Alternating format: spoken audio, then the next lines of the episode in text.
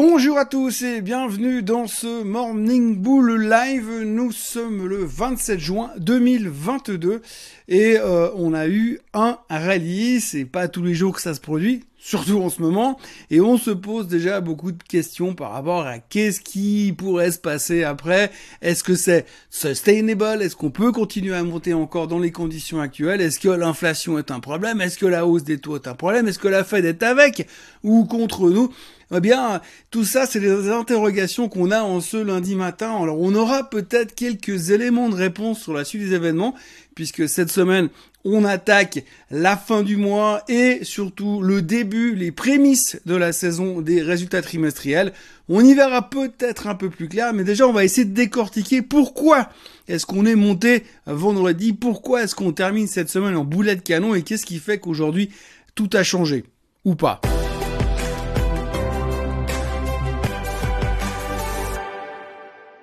La semaine dernière, on a eu deux témoignages, ça vous le savez, deux témoignages de la même personne, de Monsieur Powell, tout d'abord devant le Sénat, puis ensuite devant le Congrès, et donc Monsieur Powell a donné plus ou moins ses idées et sa vision de la suite. Il y a un truc qu'il faudra retenir dans tout ça, c'est qu'il a quand même dit que il n'avait rien contre le fait de ralentir la hausse des taux si les indications économiques lui disaient qu'il fallait le faire.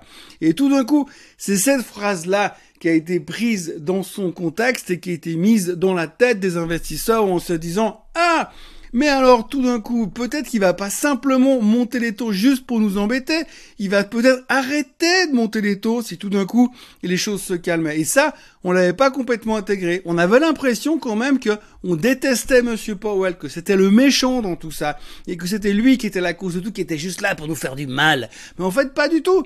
Pas du tout. Il est juste là pour faire son job. Et son job, c'est de faire fonctionner l'économie d'une manière un petit peu équilibrée. C'est-à-dire que si aujourd'hui on a trop d'inflation, eh bien, faut monter les taux. Et puis si on voit que l'inflation ralentit gentiment et qu'en même temps l'économie tient le coup, eh bien on peut piloter ça. Si tout d'un coup l'inflation continue de monter, que l'économie s'effondre, on va avoir un problème. Donc il est en train de gérer tout ça. Et si demain l'inflation se calme, mais qu'en plus on a aussi l'économie qui donne des signes de faiblesse, il va devoir jouer avec tout ça. Et si demain il voit qu'il y a une légère faiblesse au niveau de l'économie, il va peut-être, à la place de faire plus 0,75, il fera plus 0,5 pour dire je suis quand même avec vous les gars. Donc c'est vraiment ce sentiment-là qui a fait un petit peu tourner, j'ai envie de dire tourner la tête au marché vendredi dernier, puisqu'on s'est dit bah ouais, finalement il est quand même un peu notre copain parce qu'on avait l'impression que depuis qu'il a décidé d'arrêter l'argent facile et le soutien absolu à Wall Street en, priorité, eh bien il était plus notre copain. Et donc depuis là, depuis vendredi, on a le sentiment qu'il est quand même pas si méchant que ça avec nous et qu'il a quand même une, une vraie idée de vouloir euh, quand même soutenir ce marché, soutenir cette économie sur le long terme et qu'on est en train de passer par une période de transition et que cette période de transition, il va falloir faire avec, avec pardon, il faudra faire avec et vivre avec. Donc du coup, on est dans une phase où on s'interroge un petit peu par rapport à ça. Mais néanmoins, on a eu un magnifique rebond la semaine dernière. Il faut quand même noter que sur la semaine, le Nasdaq a pris 7,5%, c'est pas tous les jours, et la hausse de vendredi était une des meilleures hausses euh, depuis euh, depuis mars 2020. Vous vous souvenez euh, à la vitesse à laquelle on était remonté à l'époque. Donc voilà, aujourd'hui on est plutôt optimiste. Quand je suis arrivé devant mes écrans très tôt ce matin, euh, on m'a dit, je voyais les futurs en hausse de plus 0,3, plus 0,4%. Je me dis, ouais, déjà 3% de rebond euh, vendredi. Et encore, on arrive lundi matin et on continue dans le même mood. Bon, ça s'est un petit peu dégonflé depuis. Très belle ouverture ce matin en Asie. On voit qu'il y a quand même un tout petit peu plus d'optimisme qu'on avait avant. Alors, ce qui est assez rigolo quand même de percevoir dans tout ça, c'est que on sent qu'on a eu ce, ce rebond qui est venu, à un moment donné, on n'y croyait plus vraiment puisqu'on sentait que le marché était vraiment très très faible. Et puis tout d'un coup, ça repart. Alors comme dans tous ces repas, ces redémarrages, si on peut expliquer ça comme ça, eh bien, on se pose sur la question est-ce que est-ce que c'est viable? Est-ce que ça va continuer? Est-ce que ça va durer? Est-ce que c'est juste pour ce qu'on appelle un dead cat bounce? Et puis ça va répéter la, on va se répéter la figure derrière on ne sait pas et c'est là où on s'interroge beaucoup. Mais ce qui est assez intéressant à voir maintenant, c'est que dans ce cycle de l'investisseur, on a eu la phase panique, on a, ou peut-être on y est encore d'ailleurs, mais on n'a pas eu encore cet, cet effet découragement. Et on voit très bien dans le rebond de vendredi dernier, c'est que le découragement n'est pas encore là. Les gens veulent encore sauter dans le train au cas où euh, le S&P repartait à 7000 la semaine prochaine, on voudrait quand même être dedans et ne pas rater le prochain mouvement. Donc on sent qu'il y a encore cet espoir, cet enthousiasme d'y aller un peu plus loin, ce qui voudrait dire, mais ça c'est du conditionnel bien sûr, ce qui voudrait dire que tendanciellement, eh bien, euh, on n'est pas encore complètement au fond de la tasse. D'un point de vue technique, si on regarde le graphique du S&P 500, on voit qu'on est sorti de ce canal descendant sur le S&P 500 et c'est une bonne nouvelle.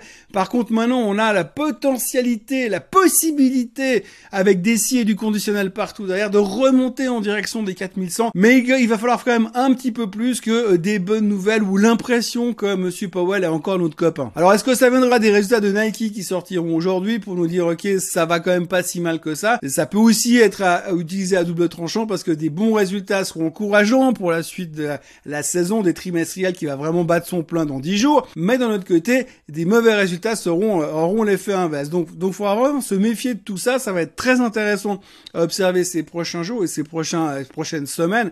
Surtout que les volumes vont se réduire parce que les gens vont commencer à partir en vacances. voilà, on est dans une phase un petit peu tendue. On doit se tâter pour savoir si on est vraiment reparti dans une tendance haussière, qui, à mon avis, est un petit peu tôt probablement, ou est-ce que c'est simplement effectivement un dead cat bounce et ce sera toutes les interrogations qu'on aura cette semaine. Parlons un peu euh, du pétrole. Alors le pétrole c'est super intéressant comme d'habitude hein, parce qu'on dit aujourd'hui euh, une des choses qui pourrait nous rassurer en termes d'inflation par rapport à tout ce qu'on vient de discuter déjà, c'est que le pétrole se calme tout d'un coup. Vous avez un ralentissement euh, du côté du baril et le prix qui commence à baisser. Alors je rappelle quand même pour mémoire, hein, qu'il y a une semaine en arrière on était convaincu qu'on allait à 150 sur le baril. Aujourd'hui on se traite autour des 107 108 dollars. Il n'y a pas une grande conviction euh, sur le baril. Au contraire, on est plutôt en train de se dire que potentiellement, peut-être qu'on est allé trop trop vite. Alors du coup, la belle conviction, ça a un peu étiolé depuis quelques jours. Mais maintenant, ce qui est assez euh, rigolo de voir, c'est qu'est-ce qu'on va penser maintenant. Et on a eu les premiers euh, commentaires qui sont sortis ce week-end. Alors j'adore, hein, je vous livre le headline qui s'affiche là en bas. Le pétrole peut aller à 75 ou à 150. Bah ça va, tranquille les gars. Hein. On peut choisir comme on veut, on peut faire de la météo là-dessus aussi. On invente n'importe quoi. Alors ça, c'est de plus en plus joli, hein, c'est que euh, ça pourrait monter ou ça pourrait baisser. Voilà ma prédiction pour le pétrole. Soyez confiants, ça va bien se passer. Une chose, dans, dans, tous les cas, ça ira dans un sens ou dans l'autre, donc euh, comme d'habitude. Bref, ça c'est le monsieur de la Bank of America qui dit que le pétrole pourrait aller à 75 ou à 150. Alors le cas des 75, c'est au cas où on rentre en récession. Alors ça sera la grande surprise à, à, à suivre ces prochains temps, puisque c'est la grande thématique. Va-t-on aller en récession ou pas? Je rappelle que la semaine dernière, avant le rallye, on était à 50%, 55% d'analystes qui disaient que on allait aller en récession. Maintenant, on a retrouvé un peu de confiance. Alors, est-ce qu'on va se dire, ah non, mais finalement, la Fed fait un bon boulot, donc ils vont peut-être pas nous emmener là-bas? Donc, du coup, s'il y a récession, le pétrole va aller à 75. En revanche, si les sanctions, et tenez-vous bien, c'est là où c'est intéressant, si les sanctions européennes contre Monsieur Poutine par rapport au pétrole russe, eh bien, font de l'effet, le baril pourrait aller à 150. Pour l'instant, j'ai le sentiment surtout que toutes les sanctions qui ont été prises vis-à-vis de la Russie, elles sont en train de se retourner plutôt contre les Européens, puisqu'on a vu quand même qu'au travers de ces quelques derniers jours, eh bien, les, les Allemands, tout comme les Français, sont en train de redémarrer leurs usines à charbon pour pouvoir générer euh, de l'énergie. Et on a des alertes partout, euh, des gens qui disent attention, il faut pas trop consommer d'énergie, il faut faire gaffe parce que de toute façon on n'aura pas assez pour maintenant, puis cet hiver ça va être pire. On voit vraiment bien que les sanctions européennes en direction de la Russie ont un effet fantastique surtout contre l'Europe momentanément en tous les cas. Néanmoins, revenons à nos moutons. Le spécialiste de Bank of America, le stratège de Bank of America, pense effectivement que le pétrole peut aller à 150 si ces problèmes de sanctions fonctionnent ou fonctionneraient éventuellement peut-être un jour. À propos de sanctions contre la Russie, parlons aussi des sanctions au niveau de l'or. Il semblerait qu'à partir de demain, eh bien, euh, les alliés, l'OTAN, Biden et consorts, euh, devraient nous annoncer des nouvelles sanctions contre l'or russe cette fois. Donc, on n'aura plus le droit d'aller acheter de l'or russe potentiellement. Euh, mais globalement, ce qui serait assez rigolo à observer ces prochains temps, c'est quel sera l'effet là-dessus. Est-ce que ça va vraiment faire bouger l'or?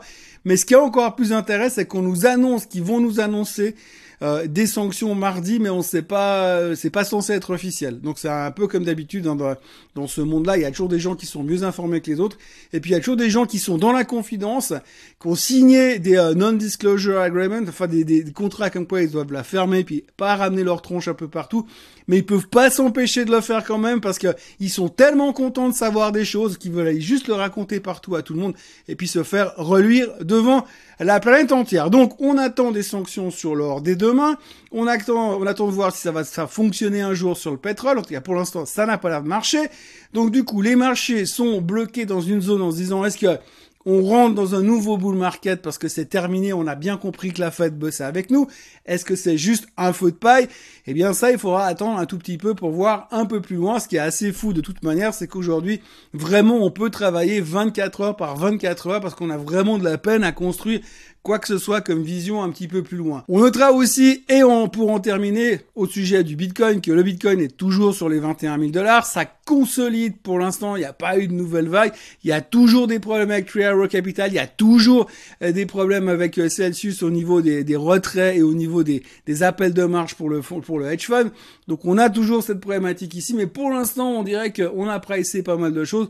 Affaire à suivre pour l'instant. Mais rappelez-vous, il y a un monsieur qui a dit la semaine dernière que euh, le Bitcoin Bitcoin était un indicateur avancé, donc au cas où le Bitcoin venait à baisser, ça voudrait dire qu'on baissera après et vice versa. Enfin bref, ça veut rien dire, mais euh, c'est des choses dont on discute un petit peu en ce moment dans le marché. Voilà, c'est à peu près tout pour ce lundi matin. On va donc continuer à observer les mêmes choses. Aujourd'hui, il y aura les pending home sales aux États-Unis. Donc là encore, on va avoir des indications par rapport au marché immobilier.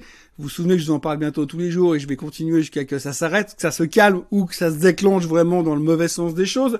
Euh, on aura donc aussi les résultats de Nike normalement avant l'ouverture aujourd'hui aux États-Unis à surveiller attentivement également. Pour l'instant, les futurs sont inchangés. L'Asie rebondit de manière assez conséquente pour l'instant parce qu'ils ont bien apprécié le rebond de New York évidemment. Et moi, je vous encourage à vous abonner à la chaîne Suisse Côte francophone. Et puis, euh, on est en train de passer les 19 000 si c'est pas déjà fait. Et puis, je vous retrouve bien évidemment demain à la même heure, au même endroit. N'oubliez pas de liker cette vidéo. Et merci d'avoir été avec moi aujourd'hui. À demain. Bye bye